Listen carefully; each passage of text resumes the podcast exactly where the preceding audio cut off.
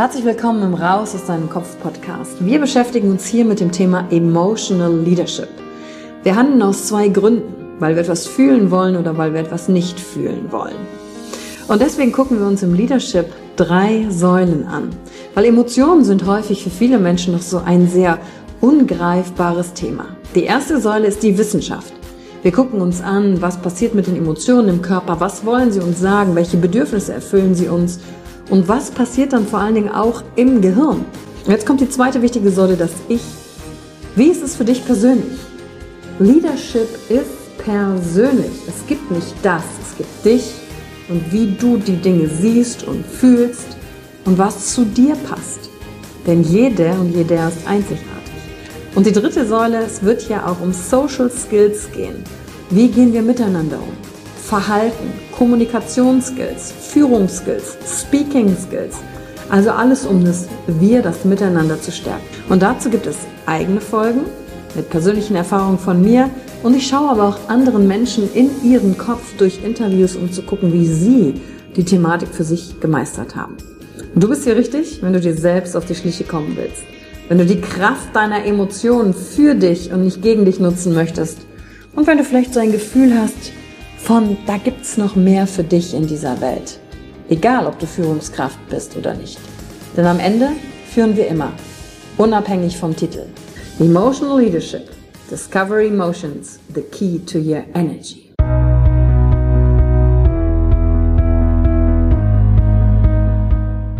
Hallo und herzlich willkommen bei einer neuen Folge von deinem Podcast Raus aus deinem Kopf.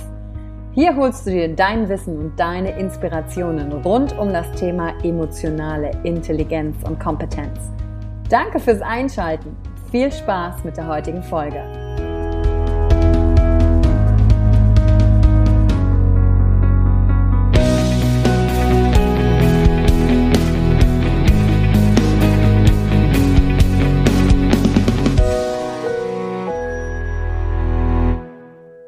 Herzlich willkommen zur heutigen Podcast-Folge. Und ich habe einen ganz besonderen Experten heute hier eingeladen, nämlich Dirk Eilert.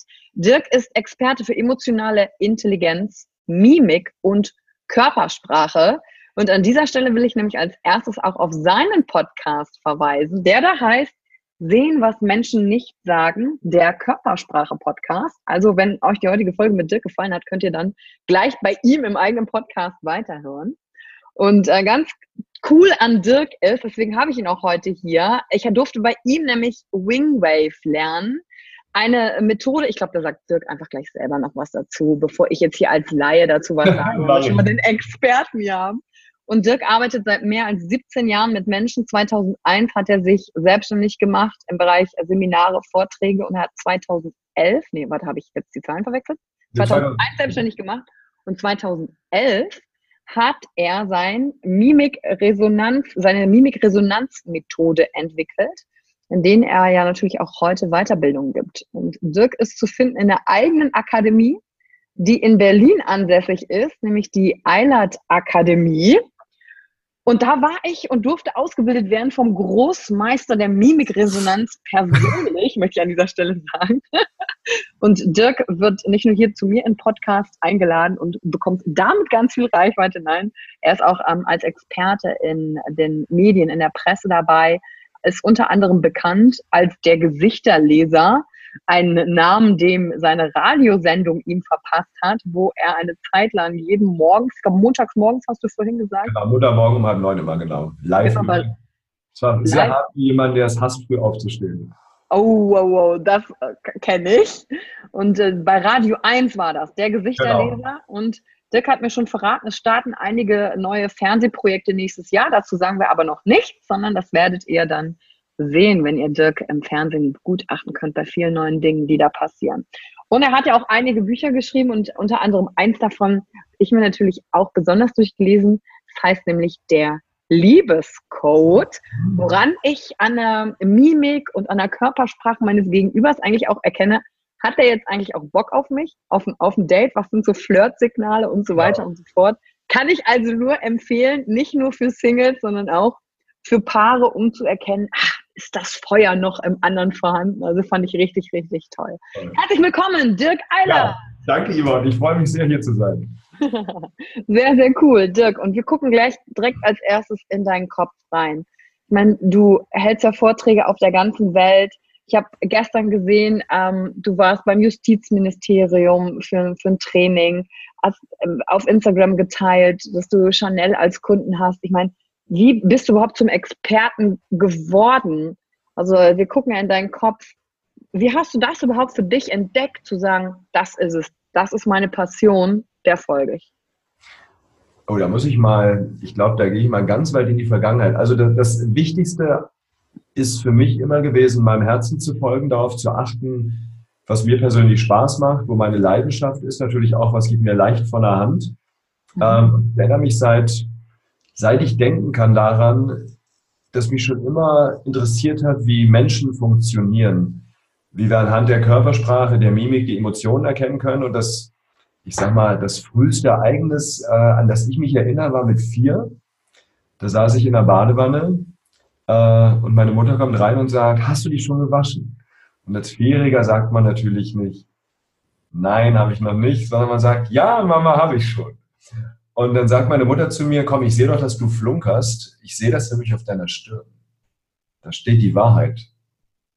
Genau. Und dann ist meine Mutter, hat sie mir später erzählt, rausgegangen, hat durch Schlüsselloch geguckt und habe mich gesehen, wie ich in der Badewanne saß und mir wie verrückt die Stirn gerubbelt habe. Ja, man sieht die Folgen heute noch. und ähm, also, ob das jetzt das prägende Ereignis war, weiß ich nicht. Fakt ist, ich erinnere mich daran. Ich habe dann mit äh, 14, 12, 14 in dem Dreh irgendwann Sherlock Holmes gelesen äh, was mich auch sehr fasziniert hat. Ich erinnere mich an ein Zitat, äh, das war im ersten Buch eine Studie in Scharlachrot. Ähm, das war so ungefähr wie, dass man am Minenspiel eines Menschen, am plötzlichen Minenspiel, also an kurzen Zuckungen, äh, die wahren Gedanken erkennen kann. Das hat mich dann auch fasziniert und ich sage mal, der eigentliche, wirkliche Schlüsselmoment für mich, wo ich gemerkt habe, welche Bedeutung das Nonverbale hat, war 2004. Ich hatte die dritte, vierte Therapiesitzung mit einer Patientin im Bereich Traumatherapie, die hat eine posttraumatische Belastungsstörung gehabt. Ähm, und ich frage sie, wie es ihr geht. Und sie sagt, ähm, mir geht es gut und zieht dabei, so wie ich es gerade gemacht habe, die Augenbrauen Innenseiten hoch. Ja, ganz kurz. Und dann sieht man hier in der Mitte die Falten. Ähm, und ich dachte mir, komisch. Das wirkt irgendwie inkongruent, unstimmig. Und frag nach. Ähm, sind Sie sicher? Und sie sagt, ähm, ja, und zieht die Augen und Innenseiten wieder hoch. Äh, und dann habe ich ihr das zurückgekoppelt, was ich beobachtet habe. Äh, und dann hat sie mir gestanden, dass sie gerade überlegt hat, sich das Leben zu nehmen. Und äh, das war so ein Moment, wo ich dachte, oh Gott, was wäre passiert, wenn ich dieses Signal nicht gesehen hätte? Und habe ab dem Zeitpunkt angefangen, äh, ja, mich intensiv mit Körpersprache zu beschäftigen, mir ist dann als erstes aufgefallen, was ich sehr unbefriedigend fand, dass es unheimlich viel populärwissenschaftliche Bücher gibt, wo Dinge drinstehen, äh, ja, ich sag mal, die wissenschaftlich sehr wackelig sind. Und habe dann angefangen, mich mit der Forschung zu beschäftigen, äh, habe geguckt, was sind Signale, auf die ich mich wirklich verlassen kann. Und habe dann so über die Jahre, ab 2004, 2005, äh, ja, die ganzen Dinge gesammelt bin dann irgendwann natürlich logischerweise ziemlich am Anfang auf Mimik gekommen, weil Mimik ist die Bühne unserer Emotionen. Mimik zeigt am zuverlässigsten an, wie sich jemand fühlt. Und dann hatte ich 2011, war ich an dem Punkt, dass ich ganz, ganz viel Material hatte und aus den ganzen Jahren der Erfahrung mit den, äh, mit den Seminaren auch äh, und habe die Sachen dann ja, zusammengefasst in der Mimikresonanzmethode und habe angefangen, Trainer in Mimikresonanz auszubilden, damit diese Trainer dann wieder rausgehen und dieses Wissen auch weitergeben. Und äh, von daher kann ich sagen, bin ich eigentlich immer meinem äh, Gefühl, meinem Herzen gefolgt. Und wenn ich sage eigentlich, äh, meine ich damit, dass mir das natürlich nicht immer bewusst war. Also gerade in jungen Jahren, ja, da macht man sich manchmal gar keine Gedanken über solche Themen. Äh, und ich habe aber für mich immer gemerkt, dass ich, ja, ich folge einfach meinem Herzen, gucke, was mir Spaß macht. Das war mir schon immer wichtig, auch bewusst. Ich habe immer gesagt, ich mache eine Sache, die mir Spaß macht und das war zum Beispiel für mich auch ein Grund. Äh, ich habe damals ein halbes Jahr als Beamter gearbeitet und habe dann irgendwann für mich festgestellt, ich, ich kann mich heute noch erinnern, ich saß an irgendeinem Tag da und dachte mir, wenn du jetzt irgendwann 65 bist und du guckst auf ein Leben zurück, wo du nur im Amt gearbeitet hast, Akten bearbeitet hast, was hast du für dich dann in deinem Leben erreicht? Was hast du für andere erreicht?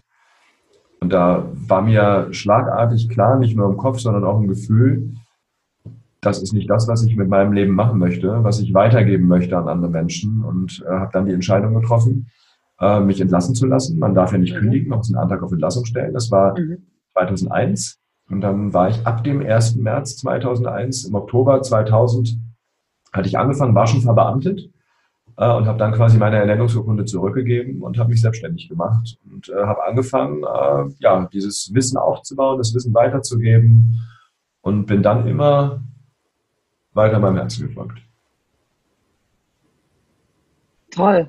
Also vor allem mit einer Klarheit und Einfachheit, wie du das erzählst. Und was mich besonders fasziniert hat, ja auch an dir als Teilnehmerin äh, deines, deiner Ausbildung zum Wingwave Coach, war ja, wie, als wärst du das wandelnde Studienbuch. Also das habe ich dir ja damals schon gesagt, deine, dein eigenes Interesse daran zu wissen, okay, was ist denn jetzt das Neueste? Was ist, ja, dass wir nicht mehr reden von nur rechte und nur linke Gehirnhälfte, viel zu platt, sondern wie die Sachen miteinander verwoben sind. Und ich sage immer, woher weiß der Dirk denn all diese Sachen?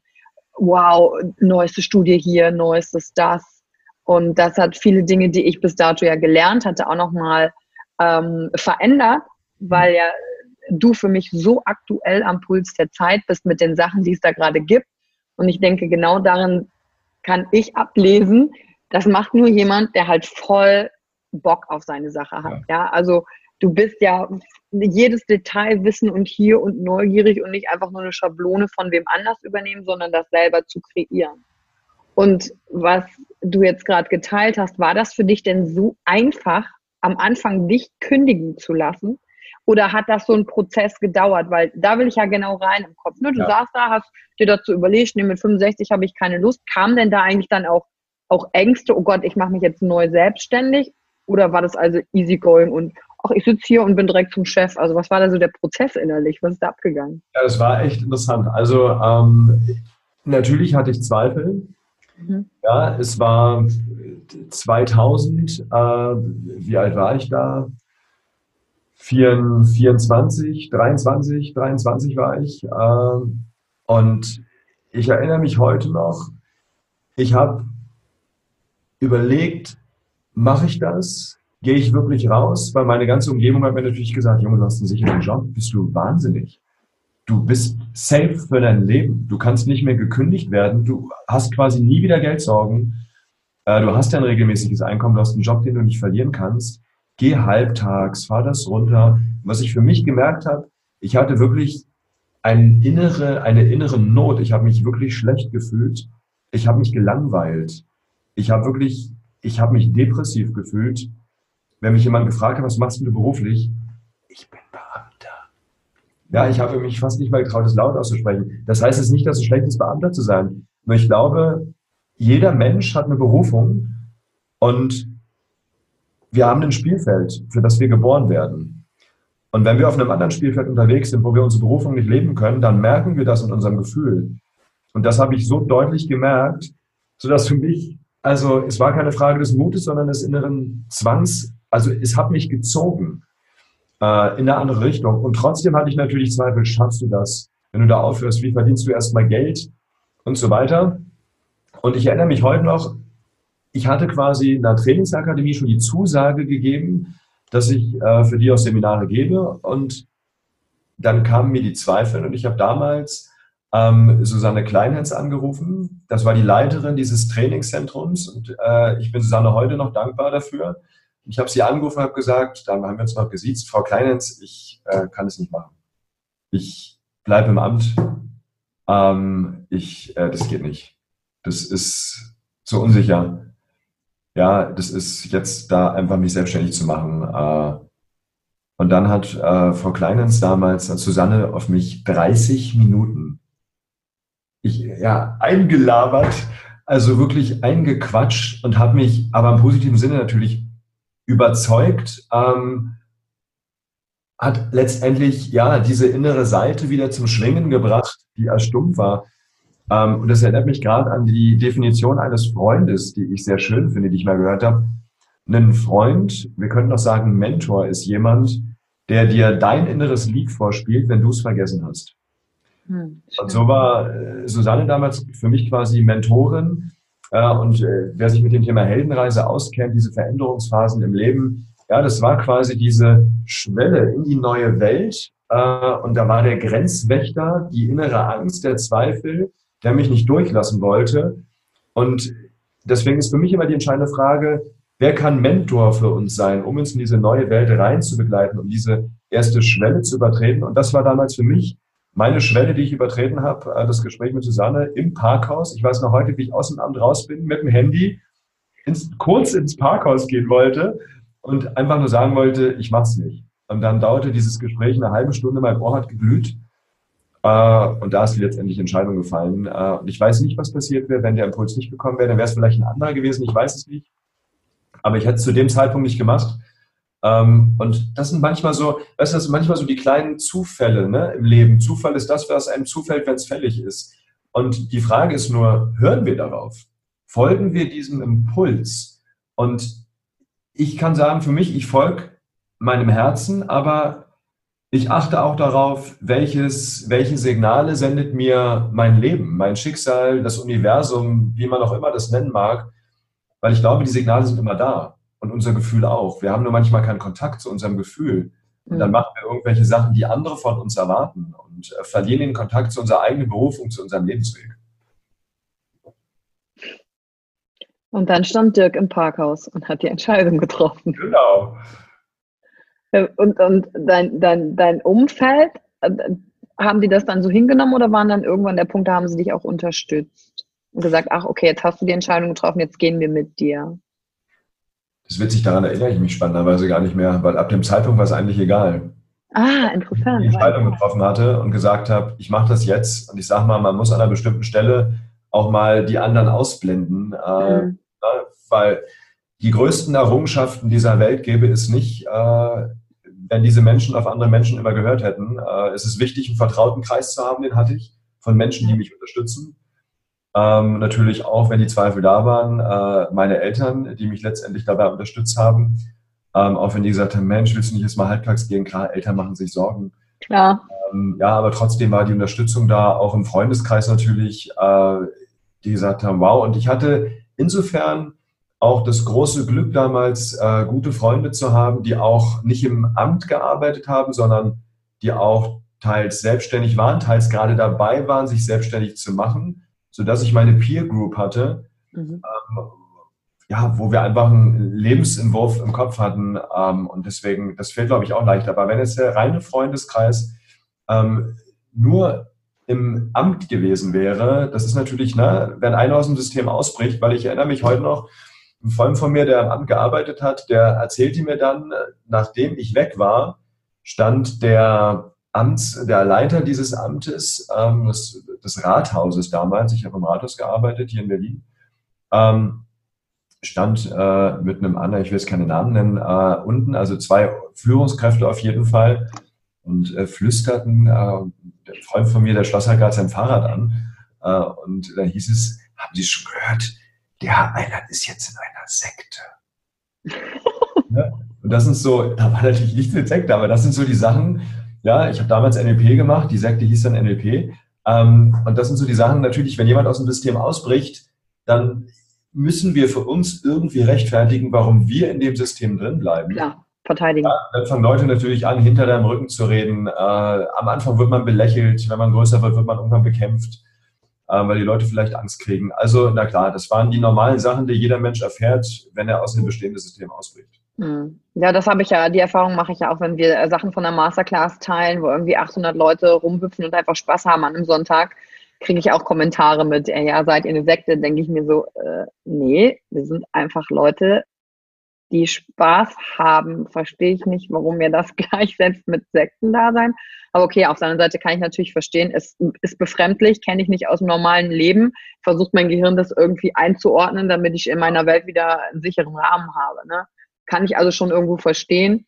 Wünschen würde ich mir dann eher so einen neugierigen Umgang damit. Ne? Zu ja. hey, was genau ist denn das? Wieso ist denn das so? Das ist ja komisch, das kenne ich ja gar nicht, anstatt so diese Skepsis und Angst direkt vorzuschieben. Ne? Ja.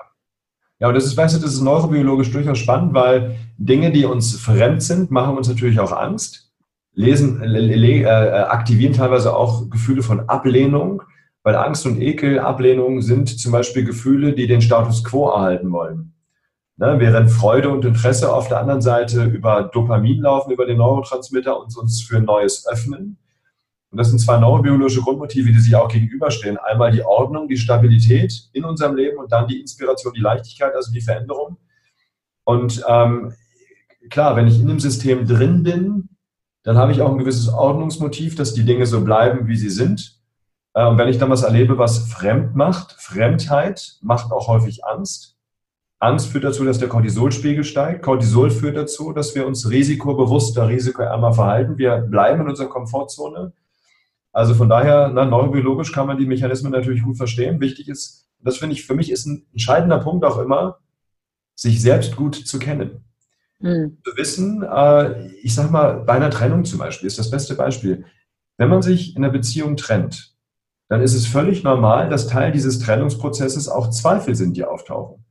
Und diese Zweifel heißen jetzt nicht, dass ich mit meiner Entscheidung falsch lag und mich getrennt habe und es gar nicht richtig war, sondern Zweifel, Angst gehört zu einer Veränderung dazu. Weil wenn ich den Status quo verlasse, ist mein Ordnungsmotiv verletzt und dann ist es normal, dass ich Angst spüre. Und wenn ich das weiß, und das ist Teil der emotionalen Intelligenz, dann weiß ich, ah, dieses Gefühl heißt nicht, ich lag jetzt falsch. Dieses Gefühl heißt einfach nur, ich verlasse gerade meine Komfortzone und mache was Neues. Mhm. Und äh, das ist genau der Punkt, den du gesagt hast. Was ich bei dir noch mehr gelernt habe, ist, ähm, dass viele Dinge, die ich intuitiv schon richtig mache, und wenn ich gefragt werde, was machst du eigentlich dann im Training, Seminar und Coaching, dass mir fehlen dann oft Begrifflichkeiten, das zu benennen. Und durch dich habe ich halt gelernt, ganz viele Sachen. Ah, das mache ich also mit den Leuten. Weißt du, so diese bewusste Kompetenz. Und bei mir war es unbewusste Kompetenz, die ich mir rückwärts bewusst gemacht habe. Und dann, ach, das ist ja genial. Und dann noch mehr Verständnis für Dinge entwickelt zu haben. Und vor allen Dingen ein Satz, den ich total interessant fand, damit hast du denn dann die Coaching-Ausbildung begonnen war, dass Empathie ja im Gehirn, also ein, ein, gewisses Zentrum ist im Gehirn und dass wir aufgrund der Art und Weise, wie wir die sozialen Medien nutzen oder Technik nutzen, dass das schrumpft, weil wir nicht mehr so in dem direkten Austausch stehen. Also ich rede nicht darüber, dass wir jetzt Zoom und dann halt unsere Gesichter sehen können und, oder FaceTime, sondern einfach stupides Scrollen rauf und runter, ja. dass das eben diesen Einfluss, das habe ich von dir gelernt, auf unsere Gehirnregion der Empathie hat und wir dadurch verlernen, im richtigen Kontakt und in der richtigen Bedeutungsfindung der Emotionen unseres Gegenübers zu sein, aber natürlich dann auch uns selbst gegenüber. Und das fand ich total spannend. Deswegen finde ich das auch so gut, dass du mit deinem Podcast dann rausgehst, um eben dieses Bewusstsein zu schaffen. Wie funktioniere ich?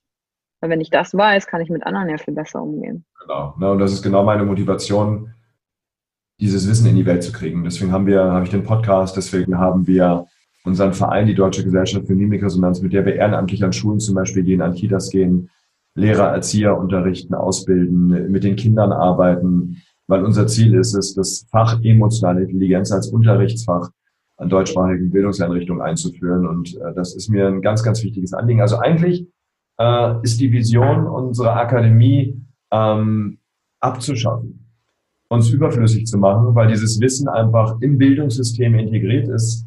Weil was ich ganz schrecklich finde, ist, dass die Kinder in den Schulen so viele Dinge lernen, die sie im Leben nie brauchen. Mhm. Was teilweise in Berufsausbildung unterrichtet wird. Ja, sei es bei den Lehrern, äh, sei es in anderen Berufssparten wie Polizei, Justiz und so weiter, wo diese elementaren Sachen überhaupt keine Rolle spielen. Wo ich denke, es kann doch nicht sein, dass sowas wie Medienkompetenz im Lehrplan steht, aber Sozialkompetenz auf der anderen Seite total vernachlässigt wird. Und das ist das Problem, du hast es gerade angesprochen, die Digitalisierung.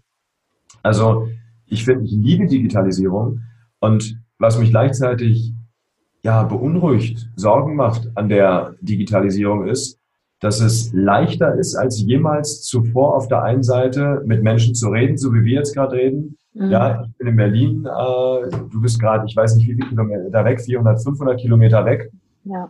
Ja, und wir zoomen einfach, sehen uns dabei, das ist großartig. Gleichzeitig fällt es den meisten Menschen schwerer, mit dem Menschen, der an ihrem Tisch beim Frühstück sitzt, zu kommunizieren, weil der mehr damit beschäftigt ist, ins Smartphone zu schauen, als ins Gesicht bei, bei, bei uns. Und äh, das finde ich so schlimm. Also Digitalisierung ist auf der einen Seite eine Chance, auf der anderen Seite auch eine Gefahr. Und mir geht es darum, den Faktor Digitalisierung durch den Faktor Mensch ins Gleichgewicht zu bringen. Also müssen wir eigentlich von digital-emotionaler Intelligenz reden, mhm. beides vereinen. Und äh, das ist für mich ganz, ganz wichtig, wenn wir die Zukunft der Menschheit positiv gestalten wollen. Vor allem, wer benutzt wen, ne? Werde ich vom Handy benutzt äh, oder benutze ich das Handy für meine Zwecke, ne?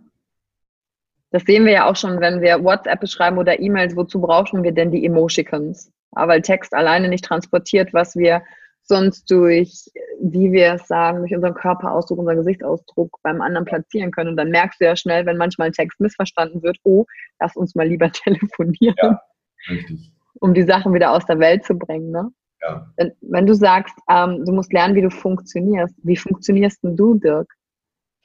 Also wie gehst denn du mit dir um, wenn du Gibt es Dinge, vor denen du noch Angst hast heute? Oder gibt es auch mal Phasen, wo du mal keinen Bock auf Sachen hast? Weil von außen betrachtet wirkst du für mich wie jemand, der, du, du hast ja deine Familie, hast einen guten Ausgleich, wie du über deine Töchter redest, da, da strahlt dein ganzes Gesicht. Also hast du da so einen Ausgleich und von außen betrachtet ist aber so, boah, Dirk ist busy, der fliegt ins Ausland, der macht die Vorträge, der ist da im Training, macht die Ausbildung. So gibt es auch mal, ich habe keinen Bock oder ich habe Angst vor etwas. Und wie gehst du dann mit dir um?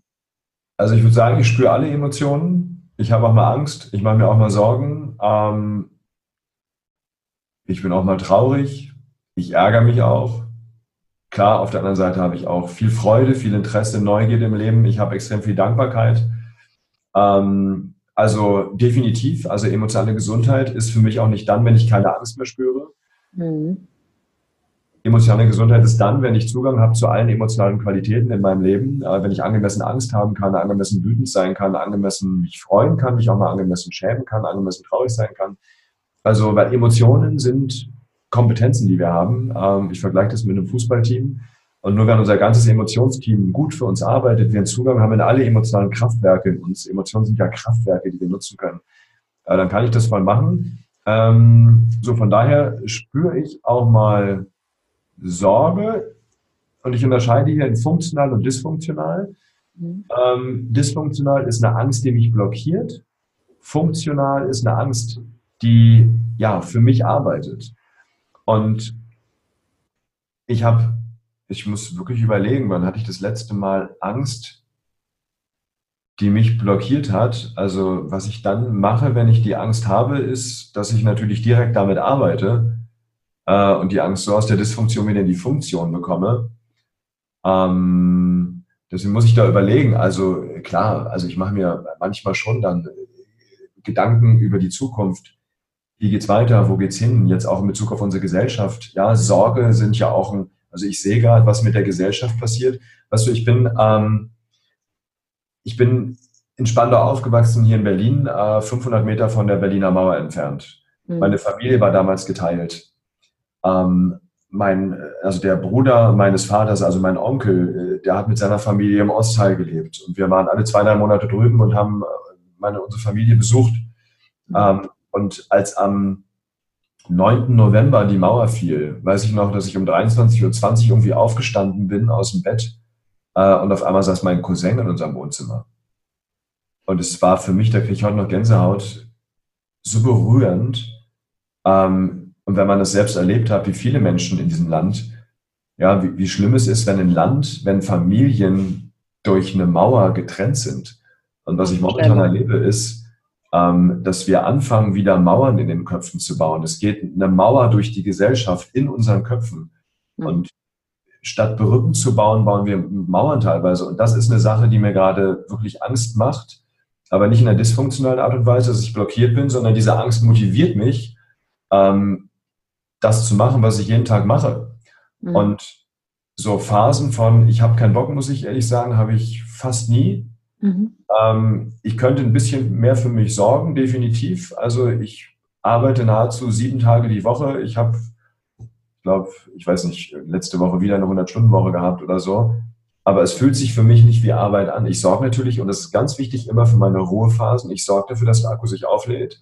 Äh, ich arbeite viel mit Biofeedback, meditiere jeden Tag, mhm. check meine Werte, damit ich auch gucke, dass ich im Gleichgewicht bin. Ich achte natürlich auf eine Balance. Ja, ich sage mal, heute bin ich im Homeoffice, äh, weil ich jetzt sechs Tage Seminar am Stück hatte. Mhm. Äh, ich habe vier Tage in unserer Akademie Seminar gehabt, Mimikresonanz-Trainerausbildung, der letzte Blog. Äh, dann Montag Chanel in Hamburg, gestern Justizministerium. Äh, da musste ich auch raus. Ähm, und jetzt sage ich mir heute einfach, ich mache mal einen Tag im Homeoffice, äh, ist ein Feriengrad, Herbstferien, meine Kinder sind da draußen vor der Tür. Ja, wir haben heute Morgen zusammen gefrühstückt, heute Morgen war ich mit meiner Frau gemütlich spazieren äh, hier im Grünen. Das heißt, ich gucke, dass ich die Akkus gut auflade, die Ballons halte und gucke dann auch, gehe ich heute mal ins Büro, mache ich das hier. Und dadurch, dass ich da einfach auf mich achte, ja, ich wollte heute Nachmittag zum Beispiel eigentlich eine neue Podcast-Folge aufnehmen. Jetzt habe ich gesagt, Mensch, ich mache das heute nicht. Ich gehe heute Nachmittag mal zum Sport mache das einen anderen Tag, ja, wo ich einfach auf mich achte, äh, wozu habe ich jetzt gerade Lust? Mhm. Es darf natürlich keine Aufschieberitis sein, dass man so Dinge dann vor sich herschiebt, ne, sondern auch so ein bisschen Zugang zu sich selbst. Wann bin ich eigentlich in welcher Energie? Mhm. Und die Dinge dann so zu planen, dass ich auch so ein bisschen das Momentum nutze. Äh, wenn ich jetzt gerade merke, ich bin in der Energie, um den Podcast zu machen, setze ich mich hin, dann mache ich vielleicht drei, vier Folgen am Stück. Und wenn ich gerade keine Lust habe, dann gucke ich mal, äh, worauf habe ich jetzt gerade, wo ist jetzt gerade die Energie, in welche Richtung geht die und dann mache ich das. Also ich bleibe da einfach im Kontakt mit mir. Mhm. Und ja, von daher kann ich für mich sagen, ich habe meinen Job, den ich liebe. Äh, ich liebe das, was ich tue. Ich tue das, was ich liebe. Deswegen ähm, habe ich keine Tage, bitte, ich bin auch ein Mensch, ja, wenn ich keine Tage sage, meine ich im Großen und Ganzen, mhm. ich sage, boah, ich habe jetzt keinen Bock. Es wird mir manchmal vielleicht ein bisschen viel. Ja, mhm. weil das ist so ein bisschen die Gefahr, finde ich auch am Erfolg, dass unheimlich viele Menschen kommen. Wollen was. Und was wollen. Ja. Ja, und da überlege ich mir dann schon sehr, wenn ich merke, oh, jetzt wird es gerade ein bisschen viel an Dingen, die auf mich einströmen, dass ich äh, eine klare Grenze setze, dass ich bestimmte Dinge mache, bestimmte Dinge nicht mache, mir bewusst Zeit dafür nehme oder auch einfach sage, du sei mir nicht böse, aber ich schaffe es einfach nicht. Ja, und dann habe ich natürlich das Riesenglück, dass ich ein tolles Team im Rücken habe, in unserer Akademie, äh, die mir eine Menge, Menge abnehmen, ohne die das alles überhaupt nicht möglich wäre. Hm. Ja, das, das merkst du ja dann irgendwann, ne? nicht mehr eine One-Man-Show zu sein, sondern ja. du schaffst ja dadurch anderen Leuten auch einen Rahmen, in dem sie sich entwickeln können, dein Team, ne? mit, mit deiner Leidenschaft. Und das ist ja das Schöne daran. Und wirklich das für dich zu erkennen, mit dem Kontakt zu sein, was ist denn eine Pause, Pause und was ist denn der Flow, da halt irgendwann hinzukommen. So wie du irgendwann da mal als Beamter gemerkt hast, nee, das hier ist alles andere als Flow. so fühlt sich Flow nicht an. Ich würde gerne noch auf, die, auf, das, auf das Mauerbauen eingehen und die funktionale und dysfunktionale Angst. Da sind mir nämlich noch zwei Fragen in den Sinn gekommen. Erstens, was ist denn, was kannst du denn, was kannst du denn mitgeben einem Hörer, der hier zuhört, um zu sagen, so baust du deine Mauer ab? Beziehungsweise erstmal muss ich ja überhaupt merken, dass ich eine Mauer gebaut habe. Was, wie können wir es schaffen, die eigene Mauer abzubauen, die jetzt durch Deutschland geht, durch jeden Einzelnen und was uns verhindert, Brücken zu schlagen. Hast du da irgendwas, was du sagst, hey, achtet mal darauf. Daran erkennst du erstmal überhaupt, ob du eine Mauer hast. Und wenn ja, das sind die Dinge, die du tun kannst, um die abzubauen. Also es gibt, äh, also das Aller, Allerwichtigste ist die Haltung. Und die Haltung heißt, verstehen kommt vor verstanden werden. Erstmal in die Bereitschaft zu gehen, andere Menschen verstehen zu wollen und sich bewusst zu sein, verstehen heißt nicht einverstanden sein. Mhm. Ich kann verstehen und kann trotzdem sagen, hey, da bin ich anderer Meinung.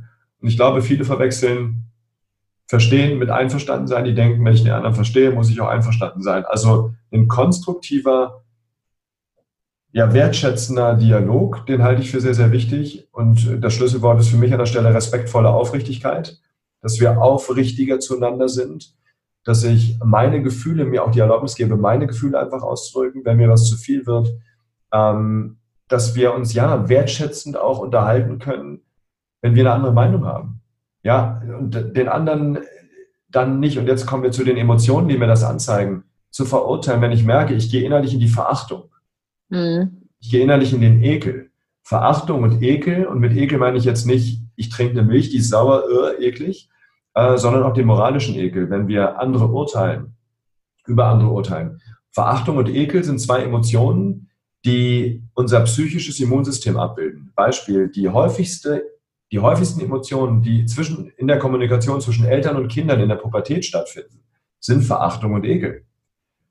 Kinder sind, wenn sie in die Pubertät kommen, kommen in eine komplette Identitätskonfusion. Die wissen nicht mehr, wer sie sind. Und in dem Alter in der Pubertät definieren wir uns, finden unsere eigene Identität erstmal über das, was wir nicht sind. Wir grenzen uns von anderen ab. Das heißt, in dem Alter, wenn wir pubertieren, dann wissen wir genau, was wir nicht wollen und was wir nicht sind. Wir können aber noch nicht sagen, was wir sind und was wir wollen. Und die Emotionen, die das kennzeichnen, die durch eine Vermeidungsmotivation geprägt werden, äh, sind Verachtung und sind Ekel, sind Able ist Ablehnung. Diese beiden Emotionen sorgen allerdings auch dafür, dass wir eine Mauer bauen. Mhm. Ähm, und jetzt ist nämlich die spannende Frage, ist das ein emotionales Muster oder ist das eine Emotion, die mal auftritt? Wenn es mal auftritt, Verachtung und Ekel sind völlig gesunde Emotionen, mhm. zum Beispiel in der Pubertät. Wenn das allerdings einer, als Muster in der Beziehung auftritt, dann wird es kritisch. Äh, John Gottman zum Beispiel hat Untersuchungen gemacht, das ist so der Liebespapst in den Staaten, der über 40 Jahre lang Tausende von glücklichen Paaren analysiert hat und dem sein Lieblingsexperiment ist das Konfliktgespräch. Das sieht so aus, ähm, du kommst mit deinem Partner ins Labor und dann sagt er, führen Sie doch bitte mal 15 Minuten ein Gespräch über ein Thema, wo Sie sich nicht einig sind. Dann sagt der normale Mann, ah, da sind wir uns überall einig. Ja, und dann sagt die normale Frau, ich habe da eine Kleinigkeit. Und dann sind die im schönsten Konflikt. Gottman filmt das Ganze und nach 15 Minuten wird prognostiziert, das kriegen die natürlich in der Studie nicht gesagt, wird prognostiziert, ob die beiden in den nächsten 15 Jahren zusammenbleiben oder nicht. 15 Jahre. Und die Trefferquote liegt bei 95 Prozent. Das ist der Wahnsinn. Und es gibt eben Emotionen, und das sind insbesondere Verachtung und Ekel, wenn die als Muster in einem Konflikt auftreten dann signalisiert das, dass diese Beziehung Richtung Ende schippert. Was einfach zu erklären ist, Verachtung und Ekel sind zwei Emotionen, die uns auf Distanz zu dem anderen bringen. Mhm. Und die die emotionale Nähe, weil Verachtung ist das Gegenteil von Respekt, die die emotionale Nähe in der Beziehung aushöhlen. Das heißt, ähm, was jeder machen kann, ist, äh, er kann sich fragen, wie viel Verachtung und wie viel Ekel spüre ich, Achtung, als Muster mhm. in meinem Leben. Guck mal, es gibt Menschen, die sind nur am Lästern. Mhm. Ja, es gibt sogar Beziehungen, die sind nur noch da, weil die beiden miteinander über andere lästern. Lästern, Verachtung erhebt uns über andere, dadurch fühlen wir uns besser. Es baut aber auch eine Mauer zu anderen. Verachtung zum Beispiel, das hat man in Studien gezeigt, tötet Empathie. Wenn ich eine Person verachte, entmenschliche ich die Person. Ich spüre keine Empathie mehr für diese Person ich verarbeite diese Person, und das ist echt fatal, im Kopf nicht mehr als Mensch, sondern als, als Objekt. Das heißt, wenn ich dich jetzt sehe, wirst du in meinem Gehirn als Mensch verarbeitet. Mhm. Wenn ich die Pflanze hinter dir sehe, die wird als Objekt verarbeitet. Wenn wir jemanden verachten, dann verarbeiten wir diesen Menschen nicht mehr als Menschen im Kopf, sondern als Objekt. Und es geht sogar noch weiter. Verachtung tötet nicht nur Empathie. Bei mir, wenn ich jemanden verachte, sondern Verachtung hemmt auch die Immunaktivität bei der Person, die ich verachte. Also extrem destruktive Folgen. Ja, das heißt, was macht der andere jetzt? Die Immunaktivität sinkt, der muss selbst wieder hochgehen. Ja, produziert das auch sowas wie Verachtung, um sich selbst wieder besser zu fühlen, weil Verachtung überhöht uns auch wieder. So, das heißt, Verachtung ist die genau, da haben wir das gegenseitige Wettrüsten. Verachtung ist die Emotion, die am stärksten Mauern baut. Und deswegen äh, ist das ein gutes Kriterium, sich zu fragen, wann und wo und wie oft spüre ich eigentlich Verachtung in meinem Leben. Und je mehr Verachtung, je mehr Ablehnung, je mehr auch gerne Ärger, wir spüren, wo bei Ärger schon wieder ein Zeichen für Kontakt ist. Ja. Ja, wenn bei jemand Ärger bin ich im Kontakt mit der Person, bin ich im Kontakt mit mir. Verachtung und Ekel führen, sind die beiden Emotionen, die zu einer Distanz führen und die dazu führen, dass wir eine Mauer aufbauen. Mhm. Also das wäre erstmal das Erste, mhm. wo jeder für sich checken kann, ähm, an welchen Stellen in meinem Leben, also ich sag mal, welchen Menschen gegenüber spüre ich Verachtung? Und mit diesen Menschen dann mal in einen wertschätzenden, konstruktiven Dialog zu gehen.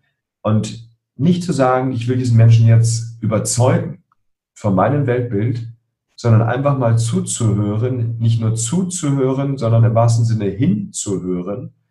Ähm, das kann sehr, sehr spannend sein, wenn man den Geist, wenn man es wirklich schafft, sich zu öffnen und wirklich hinzuhören.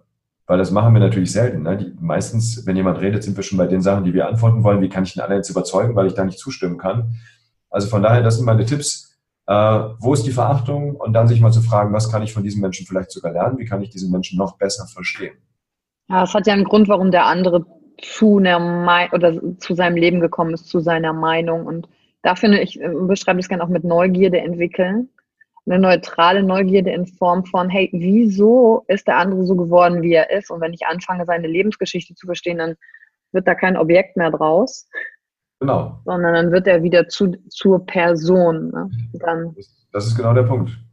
Dann nehme ich den anderen wieder als Menschen wahr und es gibt eine schöne, schönes Ritual in Afrika, äh, in, in, Zulu, in der Sprache, ähm, Sarubona, wenn wir uns begrüßen. Und mhm. Sarubona heißt so viel wie ich sehe dich. Ich sehe dich als Mensch. Ich sehe dich mit deinen Gefühlen, mit deinen Hoffnungen, mit deinen Wünschen. Und das ist genau das Gegenteil von dem, was ich meine, wenn ich von Mauern bauen spreche. Weil wenn wir Mauern bauen, sehen wir andere nicht mehr als Menschen, wir erleben sie als Störenfriede. Mhm. Und äh, das bitte an der Stelle ganz klar, was ich damit nicht machen möchte. Ich möchte nicht irgendwelche menschenverachtenden Dinge und so weiter damit rechtfertigen. Es geht mir einfach nur darum, uns mehr zuzuhören. Ich lege mich da nicht, ich will da mich politisch inhaltlich nicht äußern mit, sondern es geht mir nur darum, dass wir uns mehr zuhören dürfen. Und wenn wir uns mehr zuhören, und zwar auf eine wertschätzende Art und Weise, werden wir uns besser verstehen. Und wenn wir uns besser verstehen, dann haben wir Kontakt miteinander und dann merkt man auf einmal, Mensch, das ist ja auch ein Mensch. Und dann hören wir auf, uns zu bekriegen. Und dann steigt ja auch das Zugehörigkeitsgefühl, ja. Was bei genau. ganz vielen draußen ist, das, was ich ja auch hatte, dieses Ich bin anders, ich gehöre nicht dazu. Und wenn ich aber anfange, in Kontakt mit anderen zu sein, selbst mit denen, mit denen ich mich ärgere, dann bin ich ja in der Konfrontation und in dem Wort Konfront steht Front. Wir sind ja, ja frontal nicht weg, ist mir egal. Und dadurch habe ich wieder eine Verbundenheit, die ich aufbauen kann und kann diese Sachen überwinden. Ne? Das ist schön. Da denke ich, kann der ein oder andere sicherlich viel von mitnehmen, der uns hier zugehört hat und sich mal so fragen, ah, okay, wo, wo kommt das eigentlich her? Die Bereitschaft muss natürlich da sein. Ne? Ohne die geht's halt nicht. Richtig. Und das hat natürlich wieder eine Menge damit zu tun, wie sicher fühle ich mich mit mir selbst. Ja. Ja, wie ist mein eigener Selbstwert? Mag ich mich selbst oder nicht? Ne? Wenn ich mich selbst nicht mag, habe ich auch Schwierigkeiten, andere wirklich zu mögen. Und damit fängt natürlich alles an, bei uns selbst zu uns zu kommen, unsere Berufung im Leben zu spüren, mhm. dieser Berufung zu folgen, dann bin ich automatisch glücklicher. Ich mag mich automatisch auch mehr, wenn ich wirklich meinem Herzen folge, weil ich einfach auch mehr in Kontakt mit mir bin. Und deswegen, ich sage mal, geht es immer los mit, ich sehe mich. Ja. Selbst wirklich zu sehen, ermöglicht es mir, andere Menschen wirklich zu sehen. Mhm. Wir haben so eine wir haben so eine schöne Übung in einem der Seminare. Ah, da geht es darum, dass man sich auch nochmal im Spiegel anschaut. Ich gehe jetzt nicht ins Detail der Übung hinein, aber da zu gucken, was sehe ich denn eigentlich wirklich ja. über mich? Ja.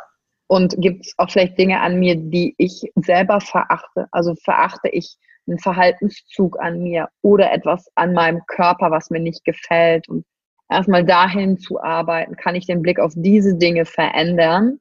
Weil wenn ich das mir selbst gegenüber geschafft habe, kann ich das ja auch dann anderen Menschen gegenüber schaffen, um damit anzufangen. Ne? Richtig. Ja, Deep Shit.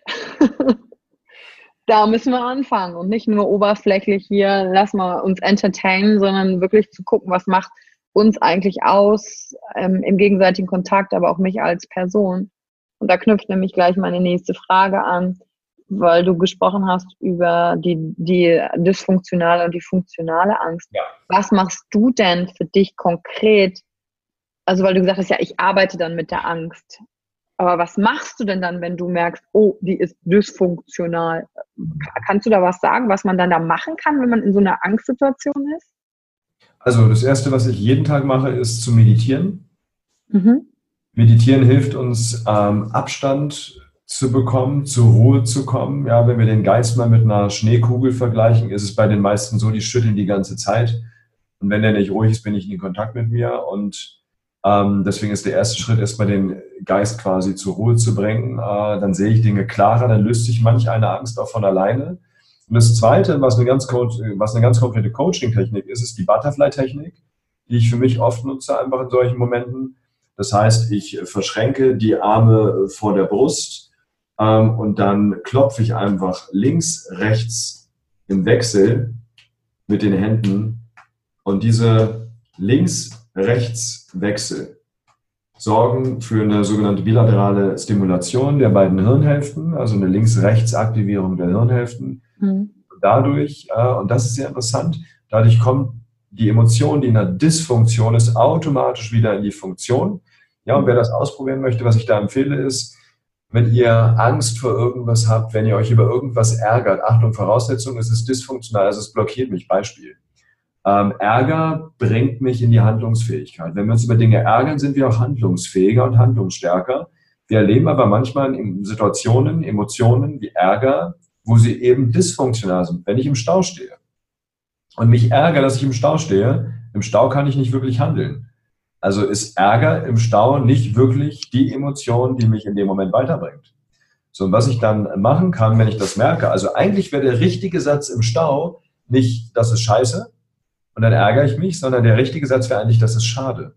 Und wenn ich sage, das ist schade, werde ich traurig, kann die Situation annehmen. Jetzt bringt mir diese Erkenntnis natürlich wenig, vor allen Dingen, wenn ich jetzt noch daran denke, dass Studien gezeigt haben, fünf Minuten dysfunktionaler Ärger sorgen dafür, dass unser Immunsystem für sechs Stunden geschwächt ist. Fünf Minuten, sechs Stunden geschwächtes Immunsystem, dann macht das die Situation nicht besser, weil mit der Erkenntnis allein ist mir natürlich nicht geholfen. So was jeder dann machen kann, jetzt sitze ich im Stau und ich merke, wow, ich ärgere mich und ich komme da nicht richtig runter. Einfach die Hände hier auf die Brust legen, überkreuzt und dann links, rechts im Wechsel tippen und das Ganze mal fünf Minuten mhm. Zu machen. Und dann äh, wird jeder merken, dass die Emotion runterreguliert. Und was ich mich dann fragen kann, jede Emotion hat eine Kompetenz und ein Bedürfnis, was dahinter steht, was diese Kompetenz quasi erfüllt. Also Beispiel, Ärger, das Bedürfnis hinter Ärger ist Selbstwirksamkeit. Das heißt, Ärger hat die Kompetenz, dieses Bedürfnis nach Selbstwirksamkeit zu erfüllen. Ärger hilft mir, handlungsfähiger zu werden. Das heißt, ich nehme die Butterfly-Technik und was ich zusätzlich mache, ist, jede Emotion hat eine Frage, die mir hilft, aus der Dysfunktion in die Funktion zu kommen. Mhm. Bei Ärger frage ich mich, was kann ich tun, um wieder handlungsfähig zu sein? Was kann ich tun, um jetzt wieder handlungsfähig zu sein? Und dann fällt mir vielleicht im Stau ein Mensch, ich könnte vielleicht auch die Zeit irgendwie positiv nutzen, wenn ich im Auto sitze. Vielleicht ein Hörbuch hören, vielleicht einen Podcast hören. Die Zeit irgendwie für mich nutzen. Ähm, ja, wenn es mir gerade aber nicht um Weiterentwicklung geht, äh, um Bildung geht, vielleicht zu sagen, Mensch, ich rufe meine Frau an, einen guten Freund an, eine gute Freundin an, meinen Mann an oder wie auch immer. Ähm, das heißt, ich überlege mir, wie kann ich diese Zeit positiv nutzen für mehr zwischenmenschlichen Kontakt, für meine Entwicklung, oder von mir aus meditiere ich für meine eigene Ruhe. Aber dann fange ich an, diese nutzlose, in Anführungsstrichen, Zeit, die ich gerade erlebe, die mich ärgerlich macht, äh, weil ich nicht weiterkomme, positiv zu nutzen. Und jetzt bin ich wieder in der Handlungsfähigkeit.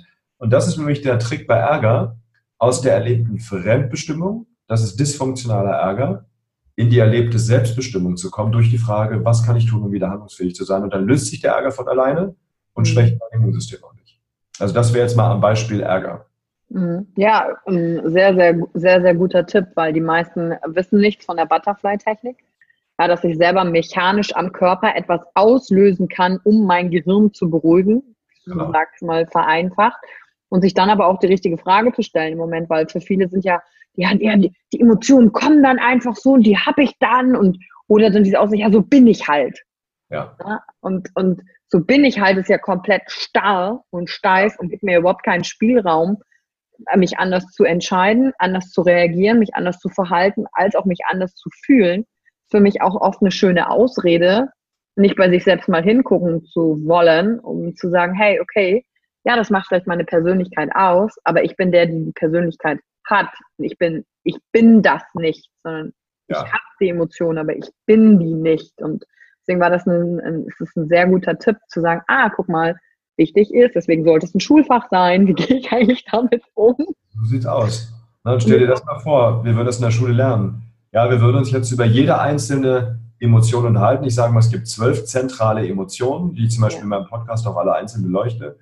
Ähm, und wenn wir für jede dieser zwölf Emotionen, die uns im Leben am häufigsten begegnen, eine innere Frage haben, eine Idee haben, wie, das, wie wir aus der Dysfunktion in die Funktion kommen, dann kommen wir dadurch auch mehr in unsere Kraft, können unsere eigenen Emotionen auch als Kraftwerk, als Motivation nutzen. Ich glaube, das ist überhaupt, das ist einer der Dinge, die ich für mich halt konsequent mache.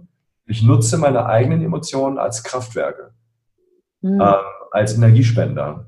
Das heißt, meine Emotionen arbeiten für mich und nicht gegen mich. Und ich glaube, Viele Menschen erleben das so, dass ihre eigenen Emotionen gegen sie arbeiten und sich blockieren. Und ich sage mal, Emotionen sind unsere Freunde. Emotionen, egal welche. Der größte Fehler der Psychologie aus meiner Sicht ist, Emotionen positiv und negativ zu unterteilen.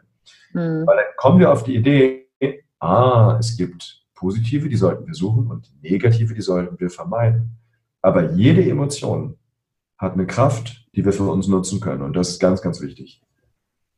Extrem. Also ich glaube, das ist der, deswegen passen unsere Podcasts, glaube ich, auch so gut zusammen, weil ähm, bei mir das Thema ja genau raus aus dem Kopf ist. Ne? Wenn ich den Gedanken habe, der das dann auslöst, der führt dann vielleicht zu einer Emotion, aber wie kann ich das unterbrechen, indem ich eben mal anfange, über meine Gedanken zu sprechen und sie erstmal als das wahrnehme, was sie sind, erstmal nur Gedanken, die haben noch keine Realität geschaffen. Und dann kann ich so mit, mit deinen Techniken und dem, was ich sage, ah, wieder geilen Zugang zu mir finden. Ja. Und äh, kann ja dann viel stärker sein, viel mehr in meiner Größe leben und arbeiten. Und dazu leistest du ja so lange Zeit schon so einen unglaublich wichtigen Beitrag.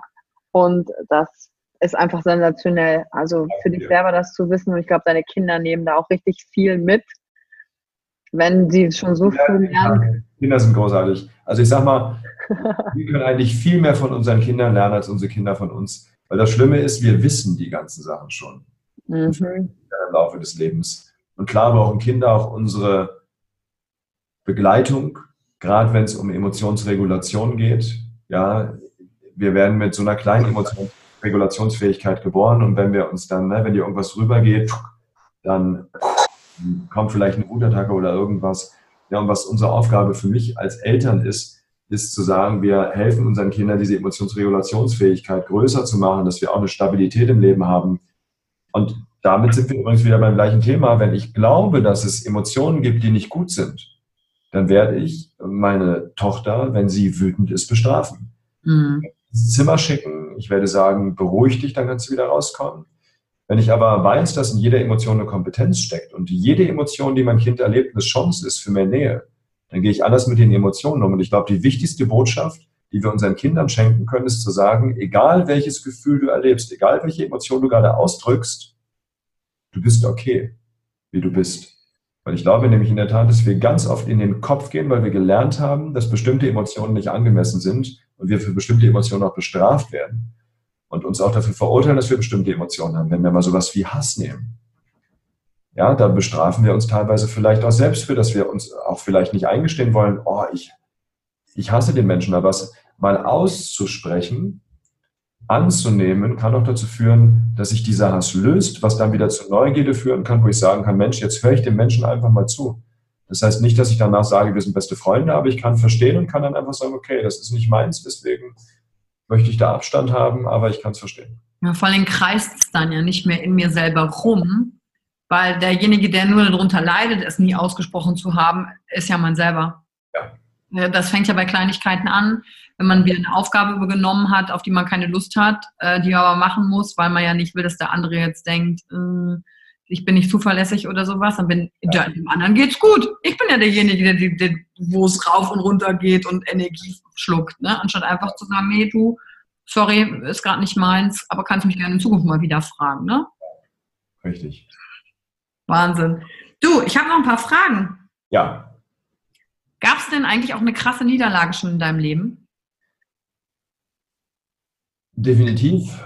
Ähm, also die, an die ich mich spontan erinnere, ist, lass mich überlegen, wann war das? Das muss 2002 gewesen sein, ziemlich am Anfang.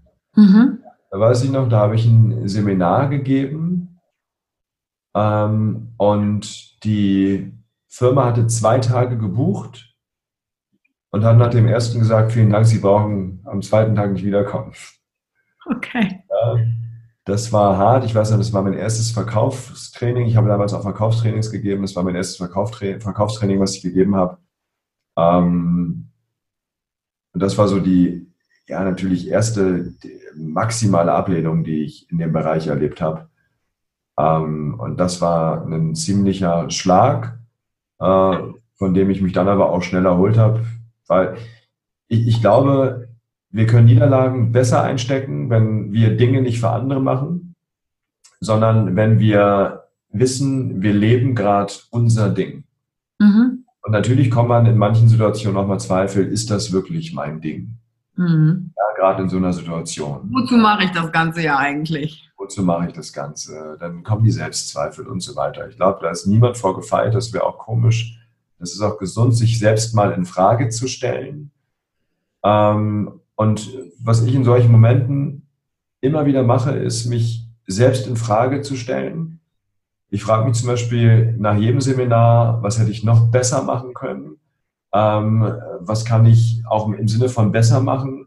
Ähm, was kann ich noch optimieren, damit der Lernprozess noch leichter wird für die Teilnehmer, vielleicht noch tiefer wird, mhm. äh, damit es noch runder wird. Na, die Wingwave-Ausbildung habe ich zum Beispiel äh, 114 Mal mittlerweile gegeben. Ähm, und an dem Ding habe ich natürlich auch maximal gebaut. So mache ich das mit allen Seminaren, die ich regelmäßig gebe, dass ich Stück für Stück an dem Seminar baue, es optimiere und immer runterschleife, immer für die Teilnehmer natürlich, mhm. damit die Lernerfahrung noch intensiver, tiefer und leichter wird. Weil mein Anspruch ist natürlich, dass wenn jemand nach den vier Tagen, nach einem Viertagesseminar rausgeht, äh, dass die Dinge auch klar sind und anwendbar sind und dass das Leben danach ein bisschen anders betrachtet wird. Sei es, dass wir Emotionen anders betrachten, Veränderungen anders betrachten im Leben, also einen Perspektivwechsel zu erreichen. Mhm. Ja, das war eine meiner Krisen. Ähm, ich würde es nicht Krise nennen, es war eine kurze, es war auf jeden Fall eine herbe Niederlage, weil ich damit auch nicht gerechnet habe. Mhm. Weil ich bis dahin sehr verwöhnt war, was die Feedbacks anging. Äh, dann kam so ein krasses Feedback. Ähm, und im Nachhinein äh, verstehe ich es. Ich weiß noch damals, ich war, habe ein Seminar von Anthony Robbins besucht, ähm, war völlig pumped up, ähm, also in, in, der wirklich Überenergie, sehr im amerikanischen Stil. Äh, gerade über die glühenden Kohlen gelaufen und genau, kommt aus Deutschland zurück. Ich bin da reingeflogen und ich erinnere mich, es waren 38 Grad draußen. Und ich hatte, äh, als ich nach Hause kam, äh, 40 Grad Fieber. Also ich war krank, äh, war völlig in der Überenergie, habe anscheinend überhaupt nicht gemerkt, dass ich Fieber hatte. Äh, und also habe mich auch völlig ausgenockt, dann äh, grippemäßig. Ähm, und äh, ja, das war eine spannende Erfahrung. Und das ist, glaube ich, ein Punkt, ja, deswegen war das für mich so ein Schlüsselerlebnis. Es geht nicht darum, dass wir jemand anders sind.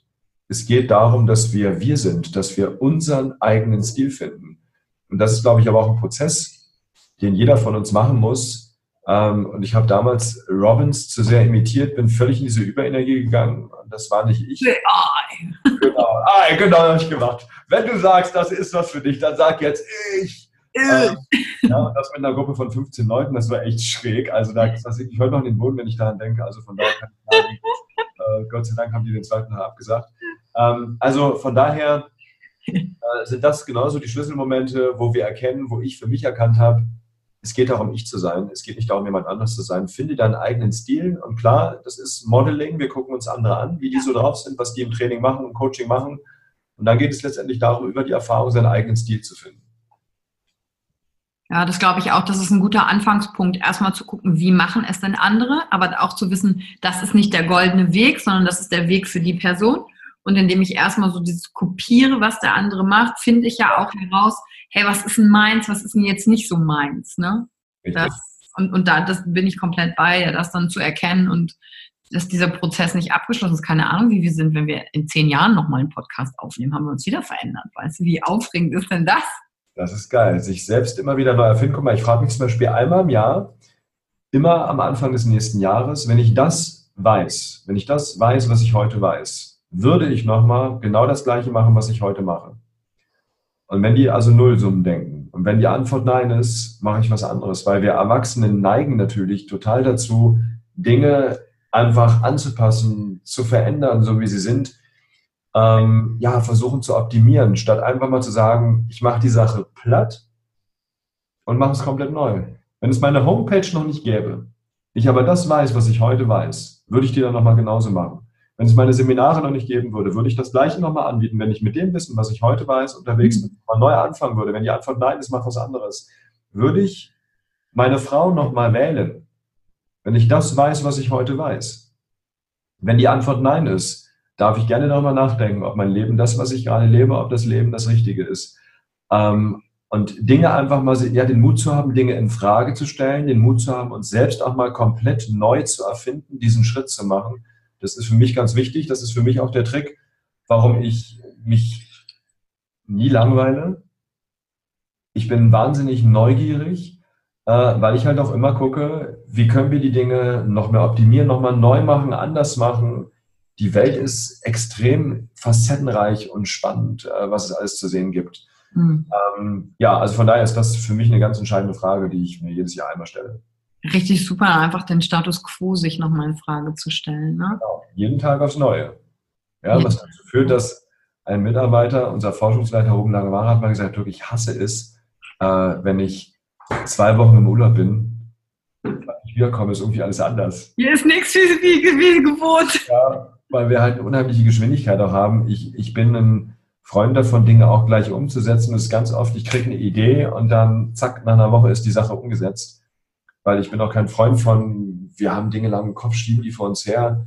Äh, dafür ist die Zeit viel zu schade, sondern einfach auch mal Geschwindigkeit zu haben, Dinge sofort umzusetzen, in Bewegung zu bringen. Äh, das ist ja auch das, was Spaß macht und was auch wieder das Momentum erzeugt, auf dem man, auf dem man die Welle quasi reitet. Mm. Einige, ich, bei einigen löst das, glaube ich, schon einen kompletten Stress aus, wenn die das so hören. Oh Gott, jeden Tag was anderes. Oh, ich bin auch froh, dass es mal gerade so ein bisschen ruhiger ist. Weiß ich kann mir auch vorstellen, dass dieses Ohr, anstatt zu erkennen, hey, es geht ja auch darum, ist es auch deins?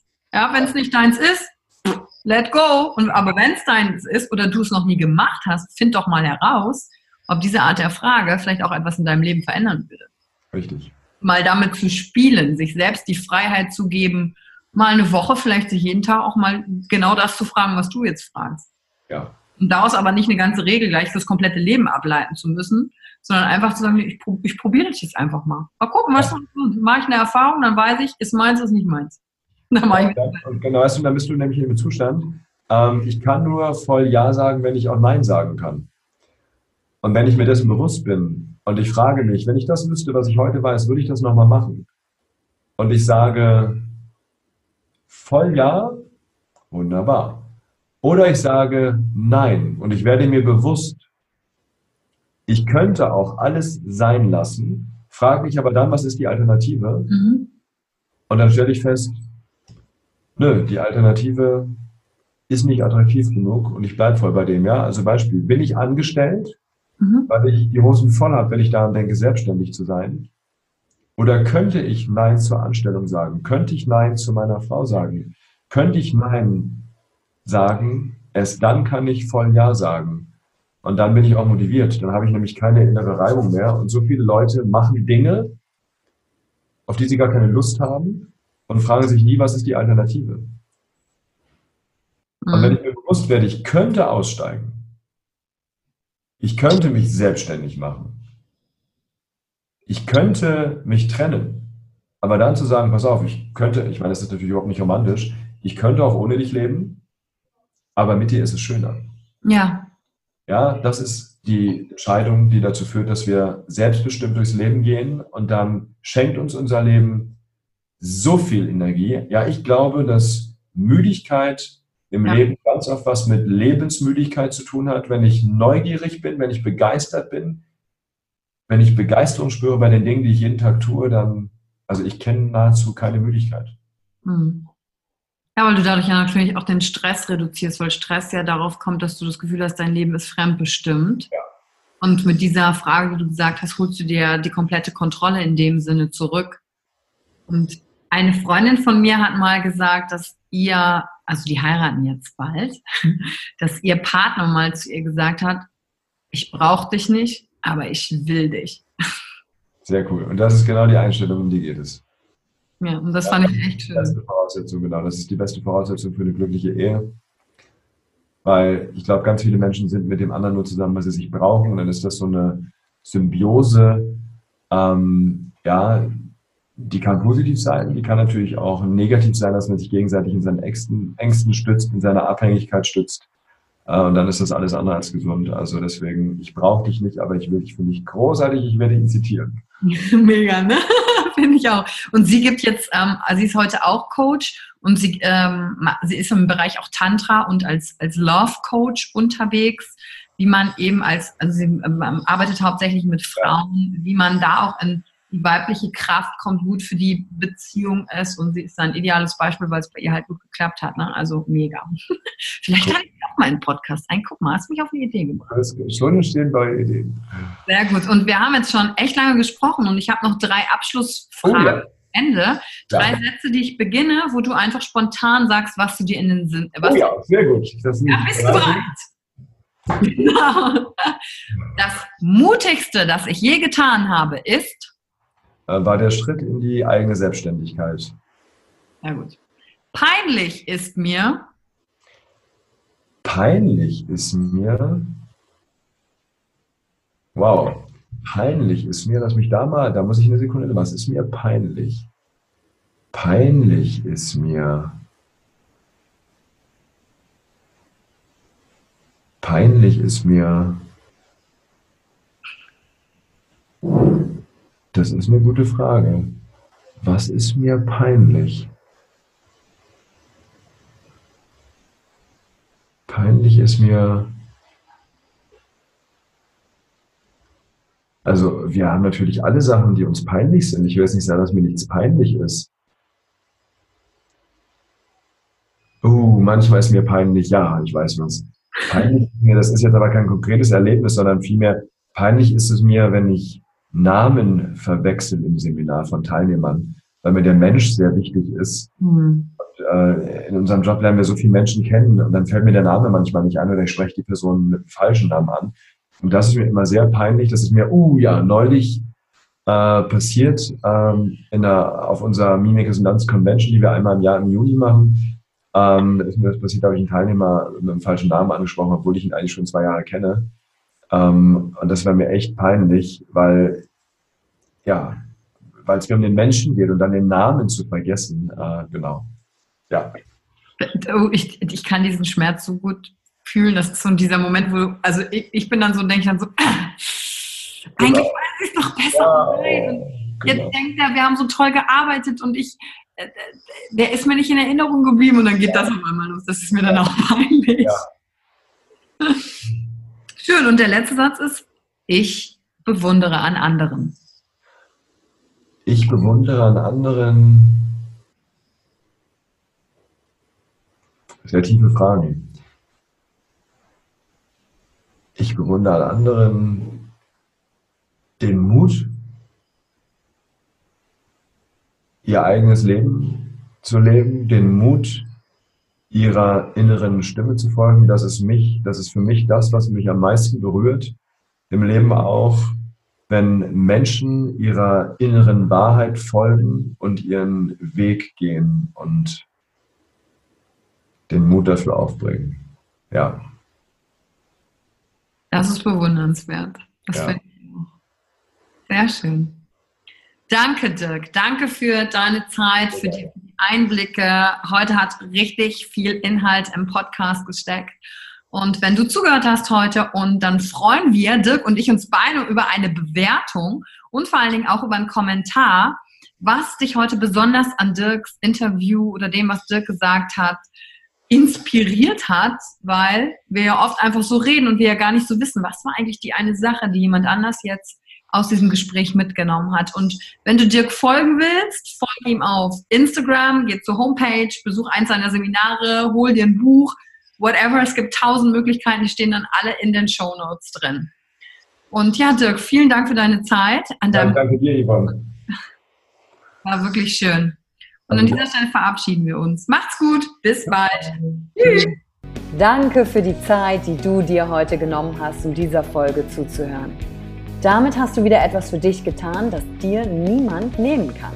Und wenn dir etwas aus dem Podcast gefallen hat, bewerte ihn gerne und teile ihn mit anderen Menschen, die dadurch auch wachsen können. Wenn du Fragen hast oder dir eine Folge zu einem bestimmten Thema wünschst, schreib mir auf Instagram oder Facebook. Ich freue mich von dir zu hören. Deine Yvonne. Danke, dass du dir heute die Zeit genommen hast, reinzuhören. Die Folge hat dir gefallen? Dann lass mir doch eine Bewertung da. Schreib mir auf Instagram auch, wenn du einen Wunsch für eine eigene Folge hast. Und teile die Folge mit jemandem, der dir wichtig ist, wo du denkst, ha, der oder sie könnte davon profitieren. Und wenn du mehr zum Thema Emotional Leadership wissen möchtest, folge einfach den Links in den Show Notes. Ein Einstieg in unsere Welt der Emotionen könnte für dich auch die Emotion Entdeckertour sein. Ich freue mich auf dich und ganz besonders, dass du hier bist.